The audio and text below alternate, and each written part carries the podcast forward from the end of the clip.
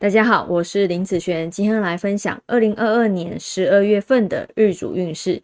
这一集是要来分享甲日主还有乙日主的朋友。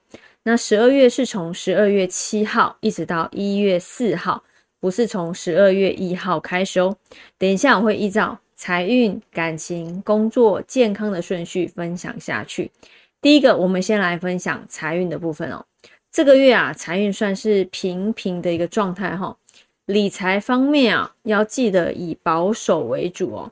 买啥买房子、买车子，或者是长期投资、储蓄险，这些都是不错的选择。可以将钱变成资产，或者是存起来，这些都是很棒的选择哦。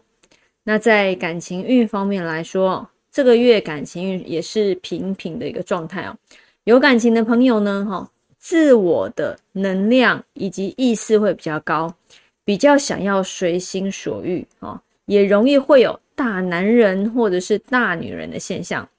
不要只听某一方的，或者是只要对方听你的啊！不要太固执了，反而会适得其反哦。在工作运方面来说啊，这个月工作啊也是平平的一个状态哈。工作上总是啊很多的八卦消息，最好听听就好哈，不要去介入啊。这个月你的情绪哈会很敏感。会影响到自己，所以啊，不要被干扰，哈，不要被这些八卦所干扰了。只要把分内的事情做好就行了。那在健康运方面来说呢，这个月健康要注意，像牙齿痛啦、精神不济啦、子宫、膀胱这些问题，可以多吃一些像绿豆、叶菜类的，还有火龙果这些都有帮助哦。那有时间也可以多拉筋。泡脚和冥想，不止可以增加心智功能，还有增加幸运的功效哦。那我们以上这个月就分享到这边，我们下个月见，拜拜。